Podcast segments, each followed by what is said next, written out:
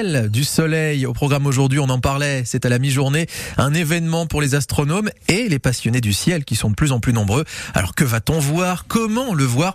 On en parle avec notre invité Paul. Bonjour Claire Michaud. Bonjour. Directrice de recherche CNRS à l'Observatoire de la Côte d'Azur. À 11h30 précisément ce matin, la Lune passera devant le Soleil, une éclipse partielle.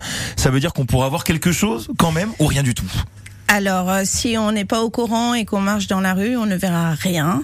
Par contre, si on le sait et qu'on est équipé de bonnes lunettes, on pourra voir euh, donc le soleil s'obscurcir en haut à, droite, petit à petit, par la lune. Il y a un pourcentage, c'est ça seulement 11% du soleil qui est, qui est, mordu par la lune Voilà, on aura euh, donc 11% de la surface du soleil qui sera assombrie par la lune, ce qui n'est pas extraordinaire ici.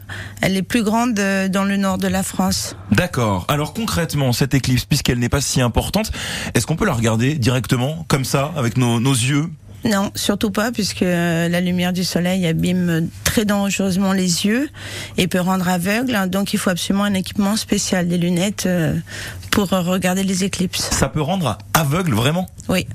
Je regarde quoi? C'est 10 secondes, je regarde l'éclipse, je peux devenir aveugle? Euh, Un peu plus? euh, Je ne connais pas le temps. 10 secondes, je ne sais pas, mais oui, oui, ça décolle la rétine et ça abîme euh, la cornée aussi. Concrètement, pour voir cette éclipse partielle, vous le dites, il nous faut des lunettes. Les lunettes que j'ai dans mon placard, ça marche?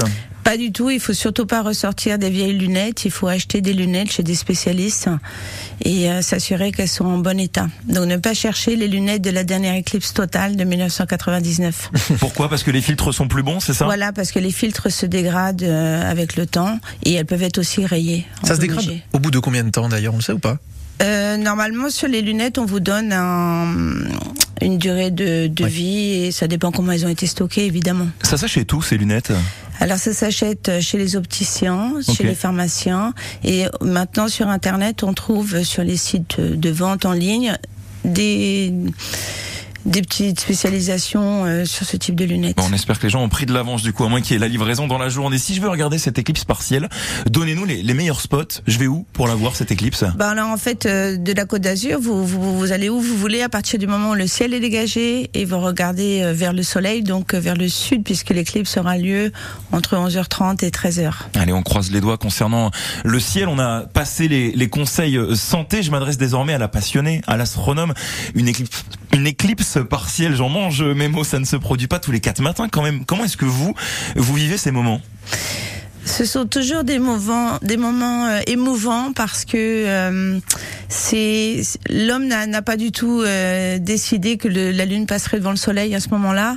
Donc on est juste spectateur. C'est émouvant et d'un point de vue scientifique, une éclipse partielle de 11% n'apportera pas beaucoup de, de résultats, mais va permettre à tout un tas d'astronomes de se former, d'astronomes amateurs, de se former à l'observation. Parce que si c'était plus que 11%, ça pourrait apporter quel type de données? Bah, Plus l'éclipse est totale, plus on a de l'information sur la couronne solaire, tout ce qui se passe donc autour de la surface du Soleil, le vent solaire. Et c'est là où on apprend beaucoup de choses sur euh, la physique euh, de l'étoile. Et il nous faut quoi du coup pour que une éclipse soit totale et qu'on soit complètement plongé dans le noir? Alors pour que l'éclipse soit totale, il faut que entre euh, notre notre œil la Lune et le Soleil soient complètement alignés.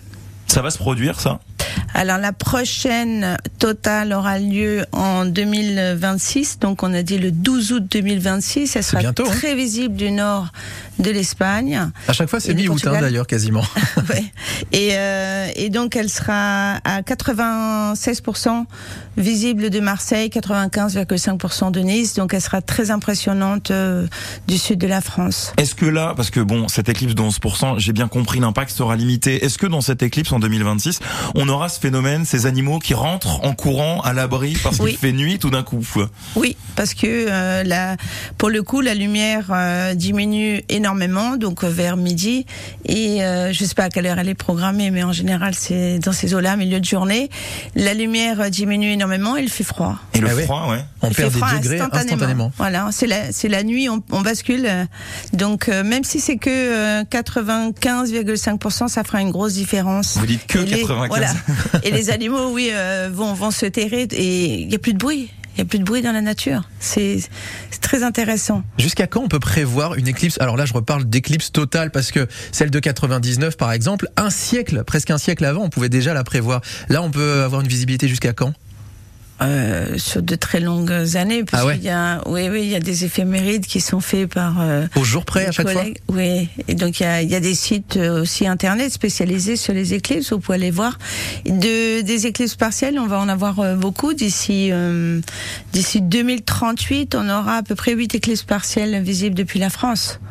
C'est beaucoup c'est pas beaucoup je me rends pas compte ben oui, c'est quand même un événement. C'est un événement qui reste rare, mais qui finalement, euh, on peut en avoir tous les euh, deux, trois ans, visible depuis la France, et, et, et l'éclipse totale est quand même beaucoup plus rare. Bon, merci beaucoup Claire Michaud, on a bien compris, pas d'assombrissement dans le ciel.